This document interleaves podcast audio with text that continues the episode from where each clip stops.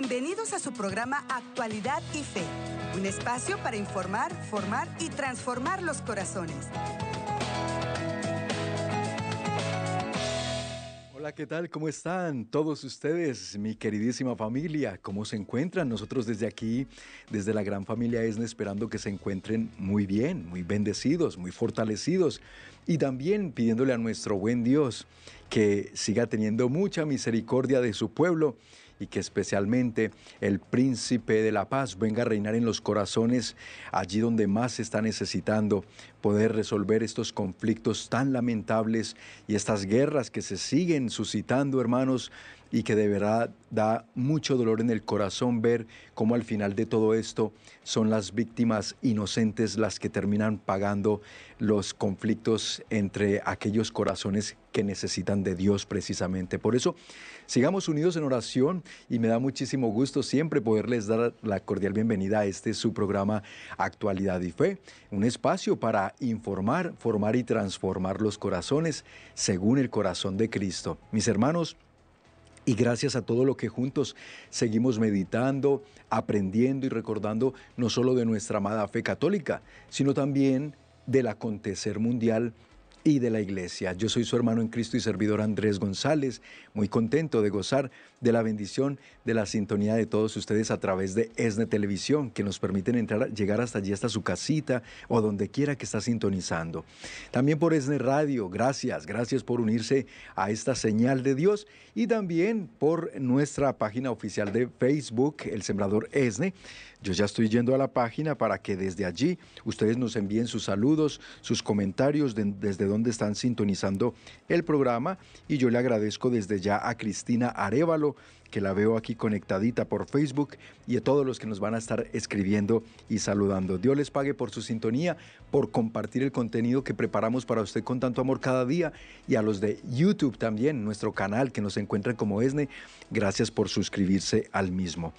Hermanos, hoy en Actualidad y Fe un tema de aquellos que Ay, ay, ay, a veces por ahí uno pisa callos de esos temas, pero que hay que tratar, mis hermanos, que tenemos que meditar juntos, que tenemos que formarnos. ¿Saben por qué? Porque es que el mundo nos ha confundido en temas de los cuales por habernos dejado confundir, por habernos nosotros caído y sucumbido ante esos engaños, esas mentiras, hoy pagamos las terribles consecuencias de ello. El tema del día de hoy, preste mucha atención, mi amigo, mi amiga, lo hemos titulado Religión y Política, una mezcla irreconciliable. ¿Cómo así? Ese título, ¿qué quiere decir Andrés? Bueno, ¿Será que es verdad lo que al menos yo desde que tengo uso de razón, porque a mí me tocó, yo soy de los de los una generación donde todavía me tocó escuchar desde pequeño esto que le han dicho a usted. Oiga, es mejor que no mezcle religión con política. La religión y la política no se mezclan. Y hemos escuchado este dicho, repito, prácticamente, y yo lo puedo decir, toda nuestra vida. La mayoría han aceptado este dicho, esta premisa, como una verdad, porque parece que cada vez que alguien del clero, un predicador o incluso alguien de la familia aborda algún tema político, alguien se enoja y amenaza con dejar la iglesia. Es que no deben hablar de eso. Y estamos más preocupados y dedicados a mantener a todos en una iglesia feliz e inclusiva, en una iglesia políticamente correcta que predicar la verdad y realmente asumir la responsabilidad que tenemos como bautizados católicos en este mundo y en esta cultura actual. En todos los ámbitos, mis hermanos, ámbito cultural, ámbito político, ámbito económico, nosotros formamos parte de una sociedad. Y por eso hoy muchos predicadores de vanguardia, y con esto, lastimosamente, también muchos del clero, de nuestra iglesia, de la jerarquía, ellos a veces usan este lema como una excusa para no hablar, para evadir temas culturales controversiales. Esto es lo que estamos enfrentando hoy, porque saben que la mayoría, y especialmente los millennials, recuerden que hoy en día ya han catalogado ciertos grupos por su edad, porque los millennials sienten que es incómodo mencionar cualquier cosa remotamente político en, en la iglesia. Y como muchos de ellos están enfocados en alcanzar a personas entre este rango de edad de 20 a 35 años, pues caen fácilmente en esta trampa. Y aquí me explico un poquito. Es verdad que la iglesia y todos estamos haciendo un gran esfuerzo por atraer a nuestros jóvenes, a la juventud, a la iglesia, al encuentro con Cristo. Nosotros acabamos de celebrar un CDJ y allí teníamos jovencitos, desde teenagers, incluso había unos muy jovencitos. Yo saludé personalmente a Aarón, le mando un saludo a Aarón, un niño de solamente 10 años de edad. Ya fue a, a vivir su primer CDJ y es un niño que me compartió junto con su mamá que ya siente el llamado, la vocación al sacerdocio y ustedes lo vieran con el amor que va. Y estos son los frutos de los congresos de jóvenes, de los CDJ. Claro que sí, mis hermanos. Es ese celo de la iglesia por nuestros jóvenes. Pero de lo que estamos hablando aquí es hoy que muchos, con tal de agradar a los jóvenes, a estos milenios, que claro, desde que nacieron han escuchado, no mezcles religión con política. No, no, no, no hables de eso.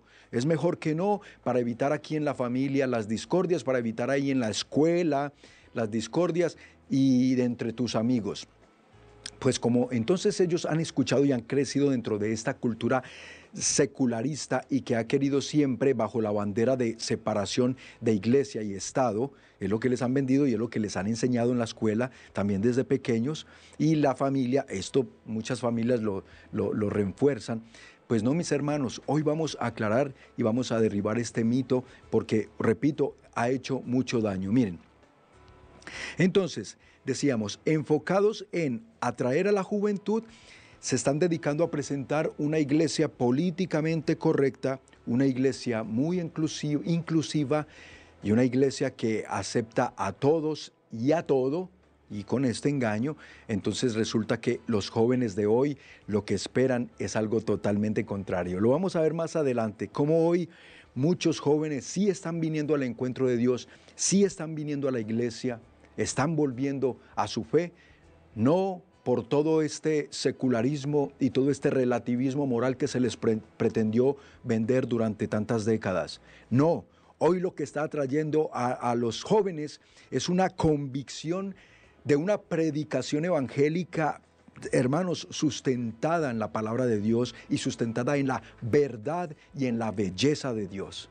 Eso está trayendo a estos milenios que queremos atraer y es la verdad la que hay que predicarles porque ellos ya vieron que hay un mundo falaz, hay un mundo y hay una cultura pop falaz que les está engañando y que les está tratando de persuadir con muchos engaños. Ellos ya están dándose cuenta y dicen, esto no es lo que yo quiero, esto no es lo que yo buscaba. Entonces, cuando les predicamos una verdad, que repito, está fundamentada en Dios, que Dios mismo nos ha transmitido desde que por nuestro Señor Jesucristo se fundó la única iglesia que Él fundó, y entonces esa iglesia depositaria del don de la fe, de la tradición apostólica y del magisterio, ha salvaguardado ese depósito. Hoy nos lo presenta y lo tiene que seguir presentando, hermanos, incorruptiblemente sin que se corrompa otra vez por influencias culturales, por influencias de la época. No, la iglesia no está para sucumbir al mundo, la iglesia está para eh, cristianizar, para evangelizar y llevar a la verdad al mundo. Por eso muchos progresistas hoy en día son los que atacan a la iglesia y estos progresistas que son los secularistas, los relativistas, ya estos términos los hemos hablado en otras ocasiones en el programa, o sea, aquellos que predican que no hay una verdad absoluta, que tú tienes tu verdad, yo tengo la mía, esos son los relativistas y los secularistas, es decir, que pretenden que nuestra religión, que nuestra fe católica se adapte a las cosas del mundo. Y entonces pretenden mundanizar nuestra iglesia en vez de que nuestra iglesia sea la que cristianice y evangelice a este mundo secular y a este mundo actual. Entonces ellos refuerzan la idea de que la religión y la política no se mezclan, cuidado, protestando separación entre la iglesia y el Estado. Cuando sea que los cristianos hablan sobre temas políticos, entonces les encanta silenciarnos, ¿verdad? Y silenciar la influencia y la autoridad del Evangelio a través de una intimidación. ¿Cómo lo estamos viendo hoy? Con la cultura de la cancelación. Entonces, no digas nada que no sea políticamente correcto porque te van a cancelar. No digas nada y no, no, te, no, te atrevas a hablar de política porque resulta que tú nada más habla de Dios y habla de las cosas de la religión, pero no lo mezcles con política. Ahora, ojo, no estamos pretendiendo aquí, ni mucho menos yo en el programa y con este tema, mezclar las cosas, no. Mantengamos las cosas en su lugar, sí, porque hay unos antecedentes. Lamentablemente nos hemos dado cuenta que en el pasado, y no tan pasado, ¿eh? porque recientemente es verdad que algunos predicadores en el pasado y también ahora se está dando en el presente, usan el púlpito para promover temas que no son principios bíblicos bien definidos. Y entonces apoyan a candidatos quienes luego resultaron ser totalmente desconfiables como odiamos ser identificados con la derecha extrema religiosa, es decir, que nos tachen así, que nos etiqueten de extremistas de derecha religiosos, fundamentalistas, entonces nos refugiamos en la explicación que la religión y la política no se mezclan. Otra vez, mis hermanos, entonces no hay necesidad de que nosotros sucumbamos ante esta falacia. Porque si entendemos cada cosa en su lugar y si manejamos las cosas con la prudencia necesaria, vemos cómo nosotros, y como nos lo dice la misma iglesia, sí estamos llamados a cumplir un rol fundamental en los ámbitos diferentes de la sociedad actual y desde siempre. Repito, política, economía, sociedad, eh, vida eh, legislativa, jurídica, todos. Tenemos nosotros incluso un santo en la iglesia. Han habido varios, pero el que más a mí destaca y yo admiro es el eh, santo Santo Tomás Moro. Este canciller inglés que precisamente mártir, ¿eh? porque dio la vida, prefirió dar la vida. Él es el santo patrono de los eh, políticos y de las personas que están a cargo de liderar las naciones, porque resulta que Santo Tomás Moro siendo un canciller del rey Enrique VIII, no quiso sucumbir ante las peticiones de este rey, que por cierto fue el que se separó de, la iglesia católica romana para fundar su propia iglesia allá en Inglaterra, la iglesia anglicana. Ahí surgió el anglicanismo por medio de Enrique VIII, que estaba pidiendo en ese momento que el Papa le aprobara separarse de su actual esposa para poderse unir en matrimonio a otra mujer. Imagínese usted. Entonces, como ni la iglesia y tampoco Enrique, perdón, eh, Tomás Moro, su canciller, sucumbió ante esta petición, lo, lo mandó a matar. El rey Enrique VIII prefirió mandarlo a matar. Entonces, él entregó la vida por sus principios, por sus valores religiosos, de fe católica, y no sucumbió ante la presión y fue muy presionado políticamente en ese momento, pero Tomás Moro dijo, solamente un alma tengo. Si tuviera dos, entonces al rey le daría un alma, es decir, le daría gusto en lo que está pidiendo y pues la otra alma sería para mi Dios, pero solamente tengo un alma y esa alma le pertenece a Dios.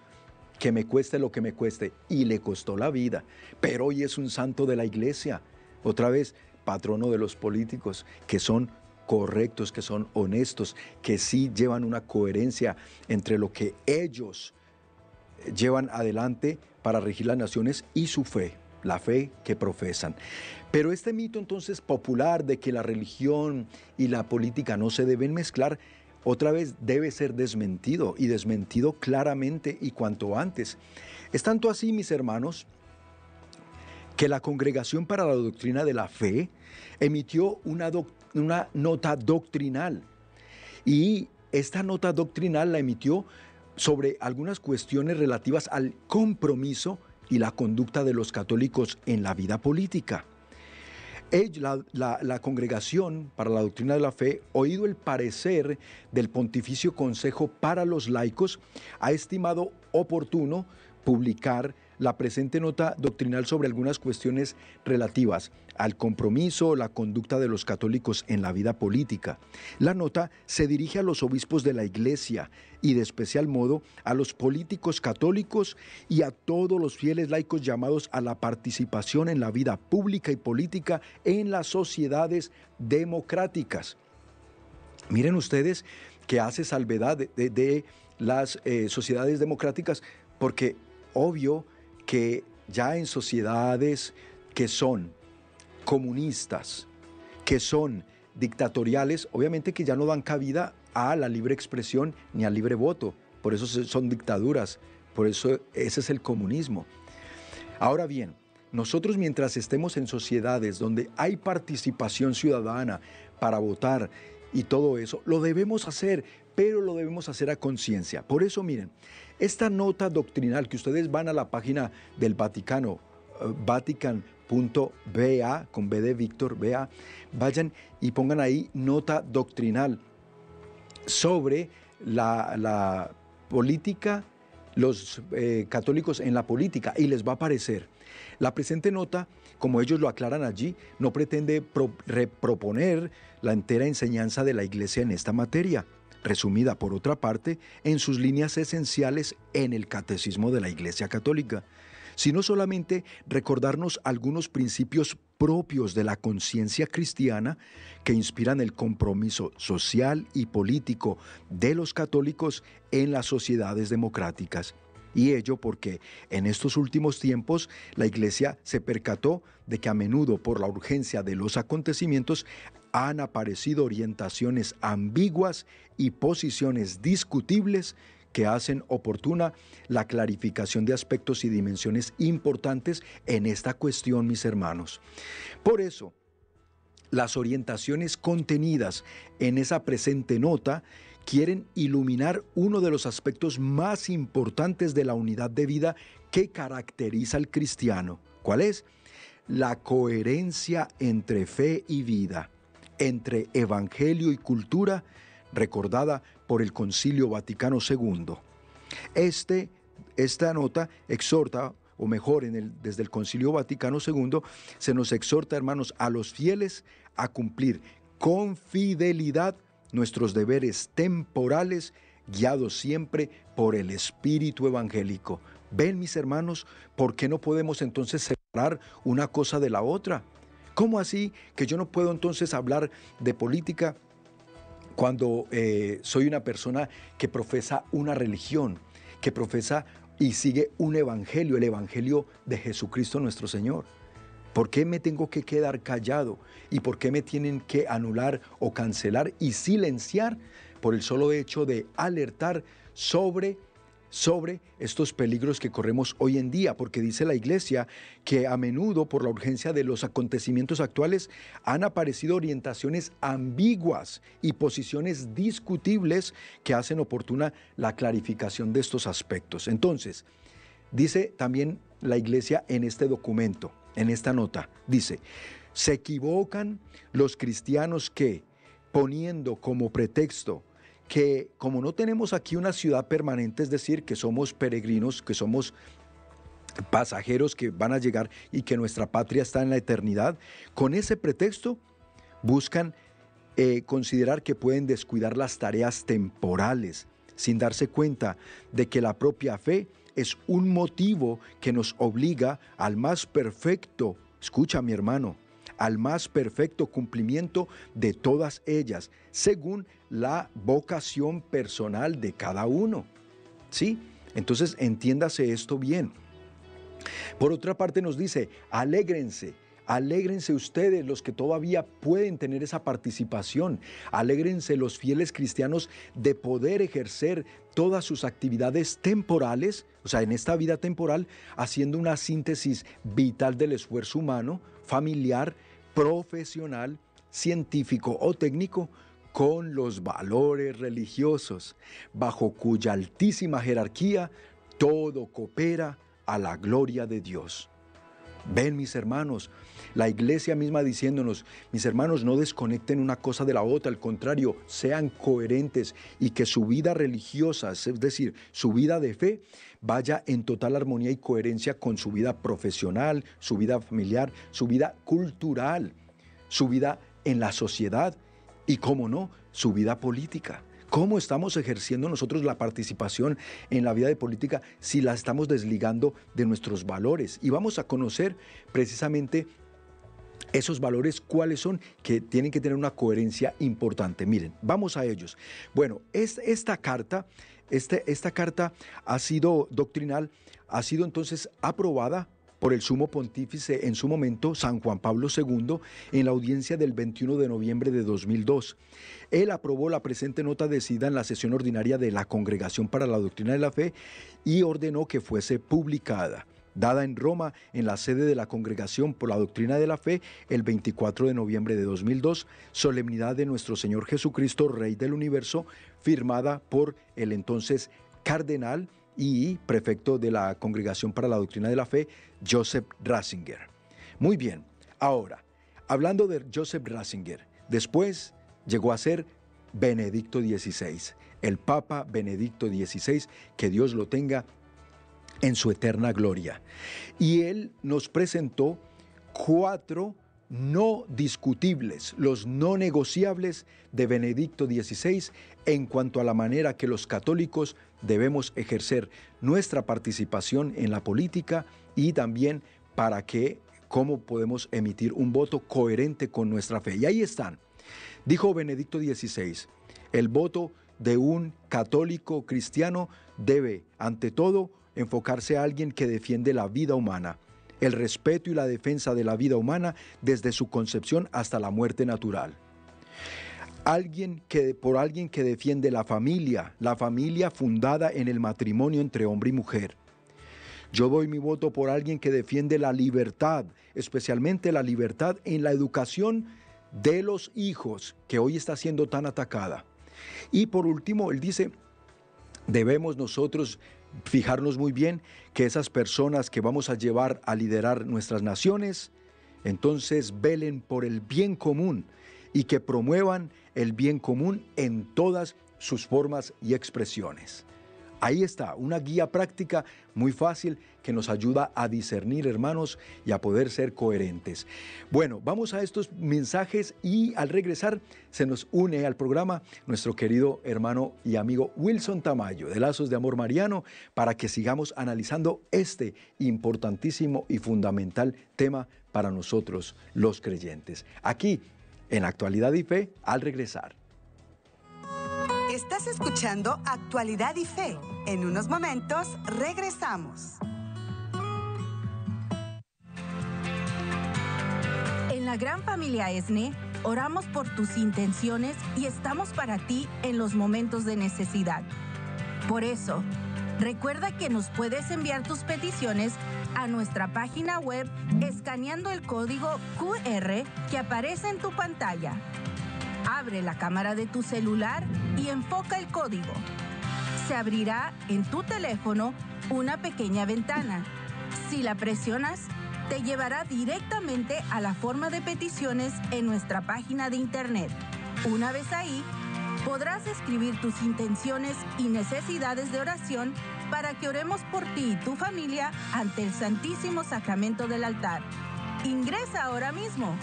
No olvides en ESNE somos una gran familia y tú eres parte de ella.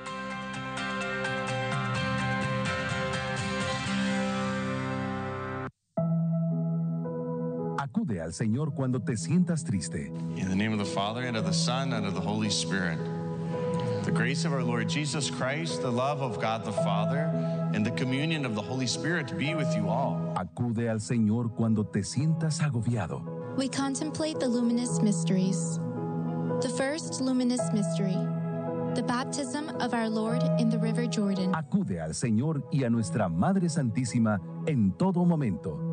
ESNE ahora cuenta con programación exclusivamente en inglés a través de la frecuencia 540 AM en Salinas y alrededores y a través de www.jesusthesower.com. Sintoniza la Santa Misa en inglés todos los días a las 10 a.m. horario de California. Behold the Lamb of God. Behold him who takes away the sins of the world. Blessed are those called to the supper of the Lamb. Y la coronilla a la divina misericordia y el rezo del Santo Rosario. For the sake of his sorrowful passion, have mercy on us and the whole world.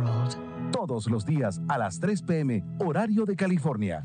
Pasa la voz a tus familiares, amigos y conocidos para que todos tengamos un encuentro con Cristo sin importar el idioma. ESNE Radio, más que una estación, una conexión con Dios.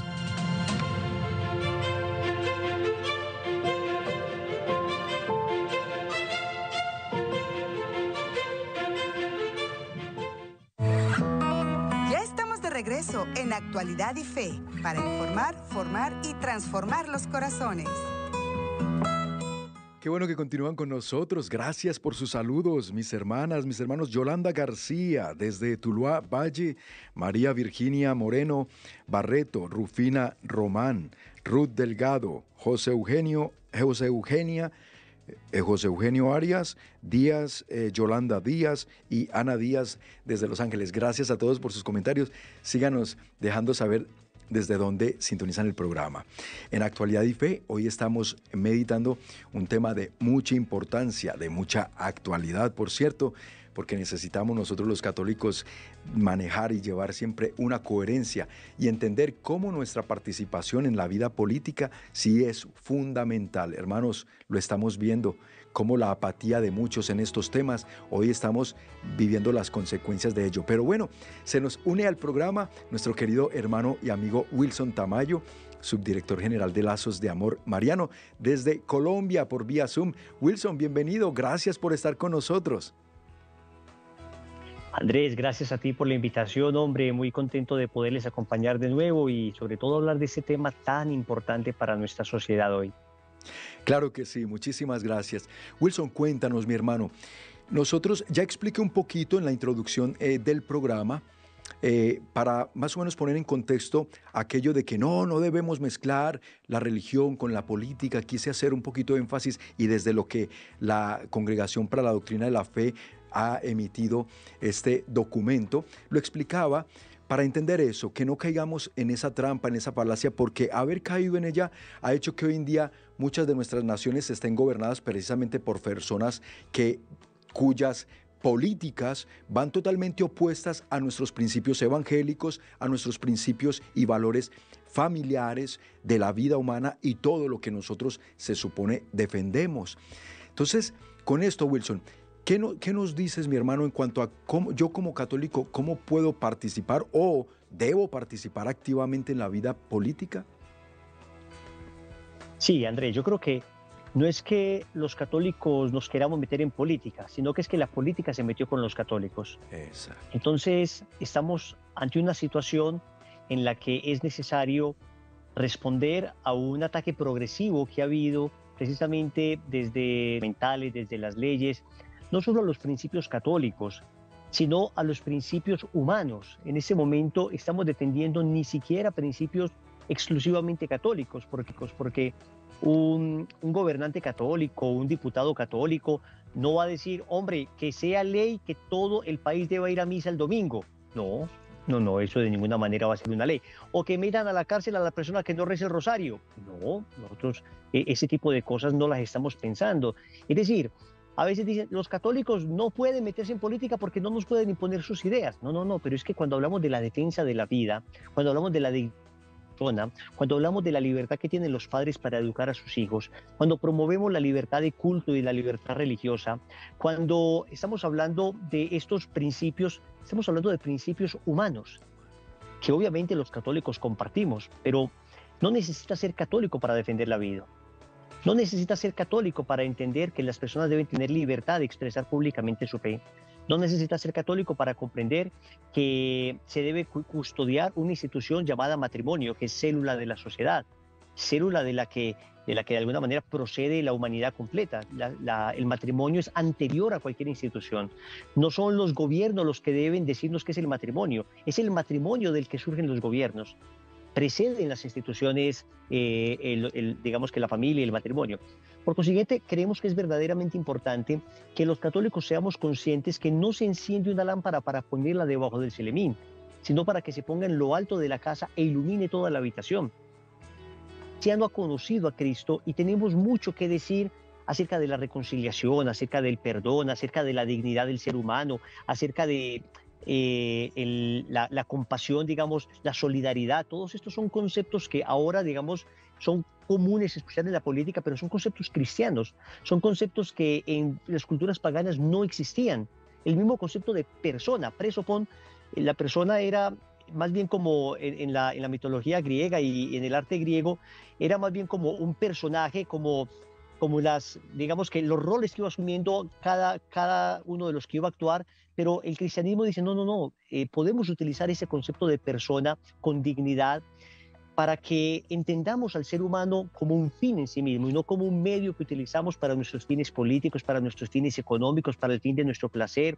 Todos esos son conceptos cristianos, Andrés, y yo creo que es importante que la fe cristiana siga iluminando las realidades temporales, ciertamente respetando todas las otras religiones, respetando el pensamiento de las demás personas. La iglesia es, es demócrata en el sentido de que la iglesia respeta los diferentes modelos de gobierno que, existen en este momento, pero sí es importante que los católicos comencemos a despertar, porque ahora te escuchaba antes de, ir a, a los cortos, decías una cosa muy importante, dejamos que otros estuvieran gobernándonos, dejamos que otros hicieran las leyes, nos fuimos relegando nosotros como católicos porque, ah, no, no, el tema de la política no nos compete, ah, no, no, no, eso es una cosa de ellos, ah, no, eso es una cosa demasiado corrupta.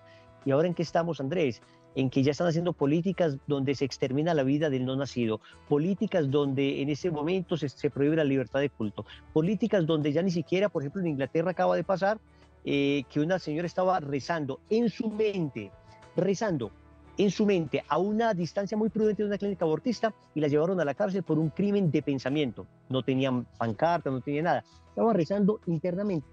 Entonces, hombre, se, están violentando las libertades y tenemos nosotros que volver al ámbito político, en primer lugar, votando nosotros por candidatos que, que defiendan esos principios, pero también si alguien tiene la vocación para intervenir activamente en la política, pues hombre, que lo haga, eso es una vocación muy bella, ciertamente peligrosa, ciertamente se mete en, en, un lodazal, pero hombre, Santo Tomás Moro fue capaz de mantenerse en medio de ese lodazal fiel a Dios y fiel a su país.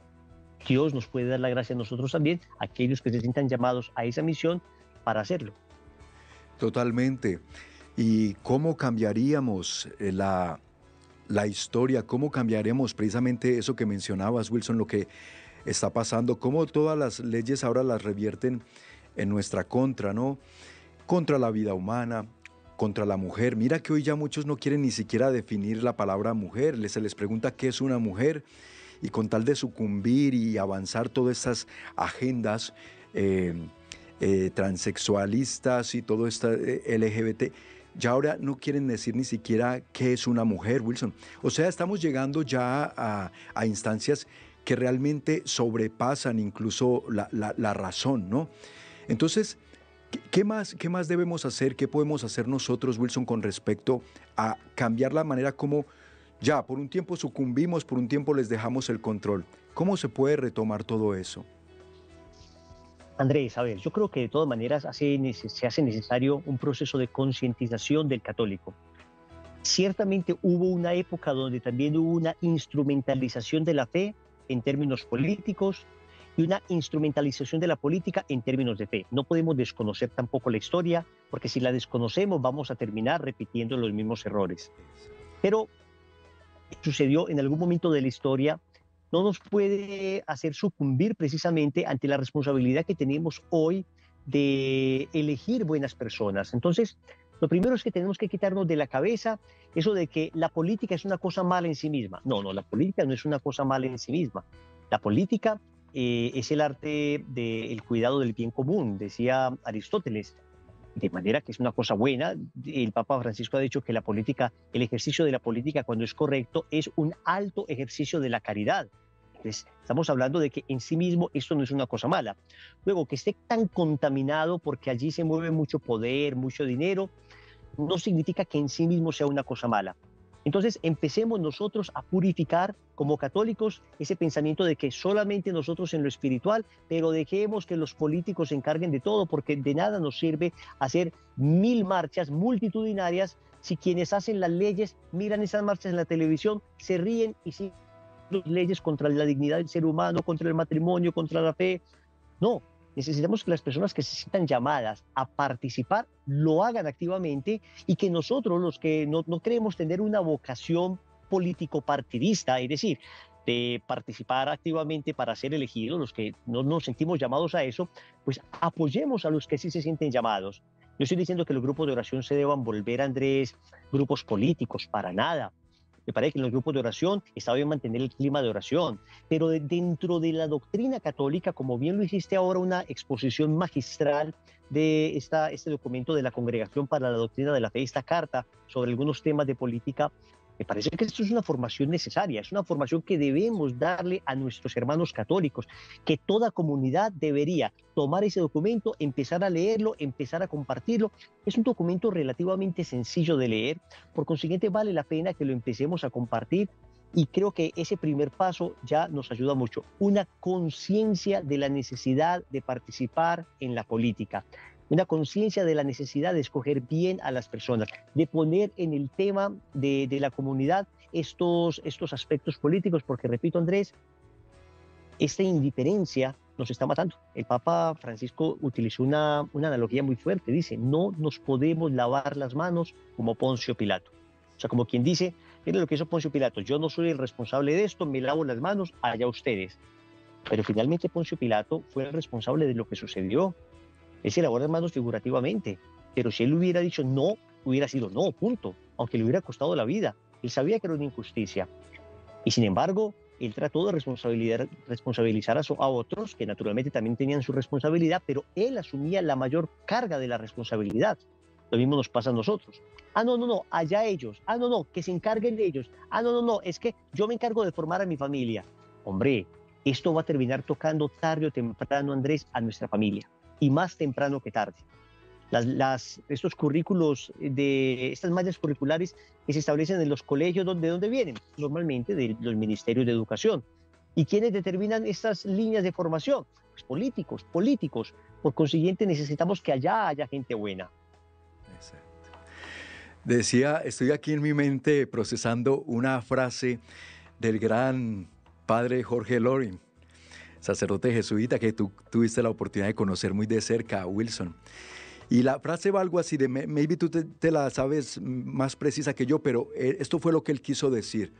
Dice que, que los políticos eh, pro muerte lleguen al, lleguen al poder es, es una desgracia, pero que lleguen apoyados por católicos, votados por católicos, es, una calamidad, o sea, eh, eh, es, lo, lo peor, ¿no? Porque ¿cómo así que gente que ya sabemos que promueven el aborto, que promueven ideologías perversas, como la ideología de género y todo esto, hermanos, que están en contra de que los papás podamos libremente educar en los valores a nuestros hijos y tener la potestad de hacerlo. No, ahorita nos dicen, no, ustedes no tienen derecho, ustedes no se metan, sus hijos no son de ustedes, son del Estado, nosotros los vamos a educar, ustedes no tienen ningún derecho sobre ellos. Hay quienes nos lo dicen ya así abiertamente.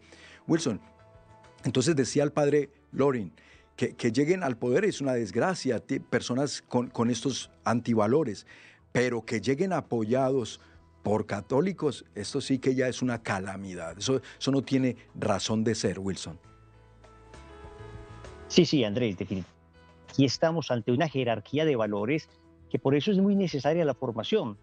A veces hay personas que dicen, hombre, pero es que esta política social de este candidato es muy bella. Vea cómo figura esta política de unos subsidios para determinado grupo de gente. Claro que nosotros como católicos no estamos radicalmente en contra de todos los subsidios, es decir, nosotros como católicos creemos que efectivamente se pueden subsidiar personas, eh, digamos, válidas o personas, un anciano, por ejemplo.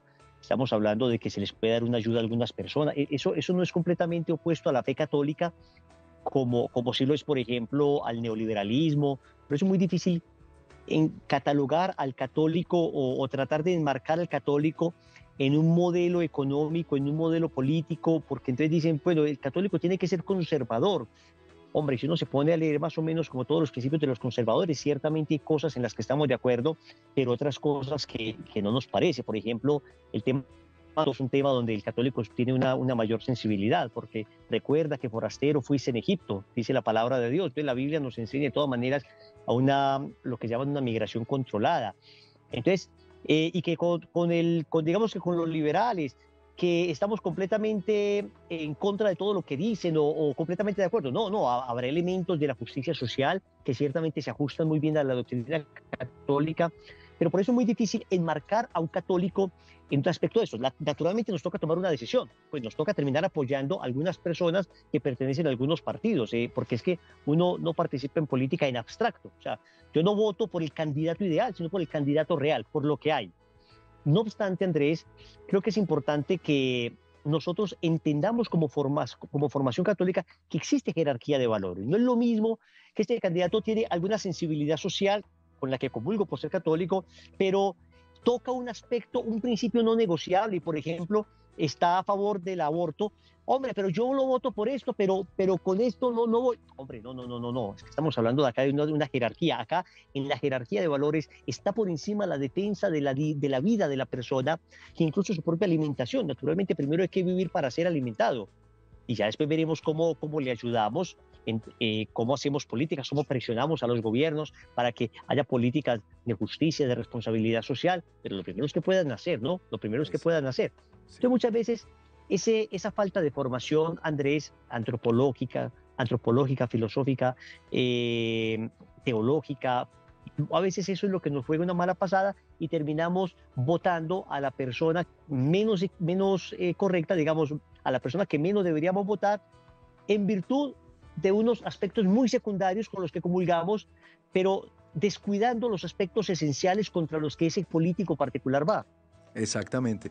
Y la jerarquía de prioridades que, que, mencionabas. Esto lo vamos a comentar al regresar, mis hermanos. Quédense con nosotros. Mensajes importantes y volvemos con más aquí en Actualidad y Fe. Estás escuchando Actualidad y Fe. En unos momentos regresamos. La palabra de Dios es la mejor armadura para permanecer en el camino de salvación. Te invitamos a meditar el Evangelio de cada día en nuestra aplicación ESNE. Es gratis y la puedes descargar en cualquier teléfono inteligente. Te invitamos a que conozcas nuestra programación de ESNE Radio. De lunes a viernes a las 3 de la tarde, hora local de California Acompáñanos en el programa Tardes de Fe. Iniciamos con la oración de la coronilla a la Divina Misericordia y posteriormente tratamos cada día temas muy importantes que nos permiten conocer más de nuestra fe y nos enseñan cómo guiar a nuestra familia para perseverar en el camino de la salvación.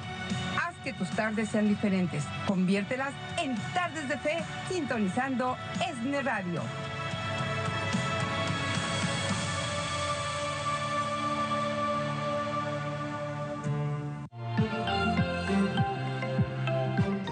Hola, queridos hermanos y amigos sembradores. Es tu hermana Marangeli González. Primero que nada, a todos los televidentes y radioescuchas que ya están sembrando para que podamos propagar la palabra de Dios hasta los confines de la tierra. Te agradezco personalmente lo que has sembrado. Está dando fruto abundante y permanente en el reino de los cielos. Y a ti que todavía no te decides a sembrar, te invito a que pongas tu aportación, tu siembra, para que podamos seguir llevando llevando el Evangelio de Cristo donde sea necesario. Así que ánimo, seguimos adelante, sembrando y para arriba.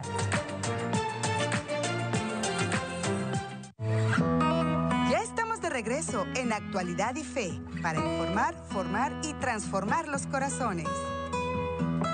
Excelentísimo, mis queridos hermanos, que continúen con nosotros en Actualidad y Fe. Juntos nos seguimos formando, informando y transformando. Gracias a todo lo que vamos meditando, estos temas tan importantes. Hoy les traemos el tema de la religión y la política. ¿Se deben mezclar? ¿No se deben mezclar? ¿Debemos hablar de lo uno de lo otro? Ya hemos aclarado muchos puntos. Si acabas de sintonizar el programa, no te lo pierdas. Está quedando grabadito en Facebook y en YouTube, que por cierto cada día nos, este, este programa nos lo censuran más porque no les gustan los temas que estamos tratando. Pero mis hermanos, hay que formar al pueblo de Dios. Ese es el llamado, esa es la misión. Y pues ah, ya tenemos, es un enemigo también bastante grande que incluso en las plataformas eh, sociales no quieren, no quieren que se forme a la gente, nos quieren ignorantes, nos quieren distraídos. Y por eso hoy tenemos a nuestro querido hermano y amigo Wilson Tamayo, que él también muy formado en estos temas, nos está indicando la manera cómo es que tenemos que entender nuestro rol. Ya lo vimos desde, desde la eh, iglesia, ¿no? la Congregación para la Doctrina de la Fe, esta carta que, emitieron y que les invito, vayan a la página. Pero también, Wilson, desde la experiencia actual, y me llamó la, atención, hace poco vi cómo el secretario de Estado, el cardenal Pietro Parolín, exhortaba a los jóvenes latinoamericanos, porque se estaba dirigiendo a ellos particularmente en aquella ocasión, y exhortó a la juventud latinoamericana a que, a que incursionaran, a que se involucraran en el mundo de la política, es decir, porque precisamente haciendo alusión a lo mismo que estamos hablando aquí en el programa, que no estemos indiferentes, que no estemos apáticos ante las realidades que estamos enfrentando y cuyas consecuencias estamos viendo y sufriendo lamentablemente cada día peor. Wilson, eh, no sé si viste algo de lo que él mencionó, pero me llamó la atención y por eso aplaudo y admiro mucho la labor que ustedes están haciendo, Wilson, en el movimiento Lazos de Amor Mariano, porque están preparando líderes también, líderes, no solo líderes espirituales, sino líderes en el mundo de la política, ya algunos de ellos están como senadores, como congresistas, asambleístas.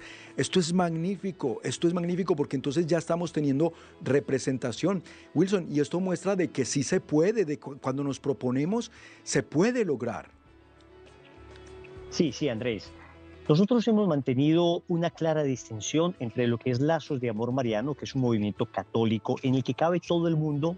Es decir, acá nosotros no decimos solo este partido cabe o solo esta ideología política cabe. No, pues estamos llamados a evangelizar a todo el mundo. De hecho, a los retiros espirituales va gente de todo tipo de color político, ¿no? Y eso es lo que queremos, porque Jesucristo es la respuesta a todas las preguntas que todo, eh, que todo ser humano tiene. Yo estoy seguro de que la inmensa mayoría de la gente, no faltarán los que no, pero la inmensa mayoría de la gente que está en una corriente política u otra, está allí de buena intención, Andrés, está allí de buena intención. Nosotros partimos de la buena intención de la gente y partimos del hecho de que son personas que están buscando el bien, están buscando la verdad. Y yo creo que lo primero que hay que hacer es ponerles en contacto con Jesucristo. Una vez uno entra en contacto con Jesucristo, ya el Señor se encarga de todo. Mira, te cuento un testimonio muy lindo de una niña, María Belmar se llama, María Belmar. María Belmar, una niña venezolana. La niña venezolana chavista hasta los dientes, hermano. Era una niña que tenía, ella, ella me decía, Wilson, yo no es que admiraba a Chávez, Chávez era mi Dios, mi ídolo. Cuando murió Chávez lloré cuatro días seguidos. Oye, oye pues cómo, cómo era la cosa. El caso es que eh, la hermana de ella va a retiro, a retiro espiritual del movimiento. Y llega muy bien, muy, muy entregada, empieza un proceso de conversión. Y María Belmar, en mucha depresión, es invitada por su hermana a ir al retiro. Ella dice, voy al retiro, pero que no me hablen contra Chávez, que no me hablen de nada político. De nada Tranquila, no, no, nosotros allá estamos hablando de Dios, de lo espiritual. Si algún tema político se, se tratará, será simplemente sobre la necesidad que todos tenemos de intervenir, pero nunca se va a decir, eh, métase pues a un, grupo, a, un partido, nada de eso, nada de eso, ¿ok? El caso es que esta chica va ella dice que en el retiro conoció unos jóvenes que ellos ya habían intentado rehabilitar de las drogas como juventud de chavistas y no lo habían logrado. Y ella dice, en el retiro yo vi a esos jóvenes que habíamos intentado rehabilitar nosotros con la política y no lo habíamos logrado, y yo vi a esos jóvenes cómo se convirtieron. Después hicieron la consagración, se rehabilitaron completamente. Eso para mí me cambió la vida, porque yo, yo, yo, no era chavista porque quisiera hacer algo malo, yo era chavista porque quería hacer algo bueno y creía que ese era el camino. Me di cuenta que el camino cuenta que el camino es tocar los corazones, me di cuenta que el camino es la evangelización. Y la chica ahora es misionera, una misionera tremendamente comprometida, es una misionera que está muy entregada al servicio social, ella no ha perdido su, su, vena social y sin embargo ahora está muy clara en su formación político-religiosa y ya sabe exactamente hacia dónde dirigirse. ¿A qué voy con esto, Andrés? A que los movimientos tenemos que mantenernos en esa neutralidad respecto a, al hecho de recibir a todo el mundo y tratar de evangelizarlo. Luego de los movimientos van surgiendo experiencias, entonces hay un grupo de jóvenes del movimiento con otros movimientos se unieron formaron un tanque de pensamiento llamado Conciudadanos. Ese tanque de pensamiento es un tanque de análisis político y todo, y de ahí salió, digamos, eh, también como una, un brazo llamado Unión Familia, que lanzaron unos muchachos a la política. Lazo los apoyó, claro, como los apoyó la renovación, como los apoyó el Camino Neocatecumena, como los apoyó mucha gente, digamos no oficialmente, pero, pero miembros de todos estos movimientos estuvieron apoyándolos y lograron llegar. Hoy, están, hoy también han lanzado eh, algunos diputados, algunos alcaldes, para ver si es, que, si es que se logra empezar a poner gente buena en estos lugares. Entonces, Lazos sigue siendo un movimiento católico, un movimiento dedicado a la evangelización, pero de ahí van surgiendo iniciativas que aplaudimos ciertamente, Andrés.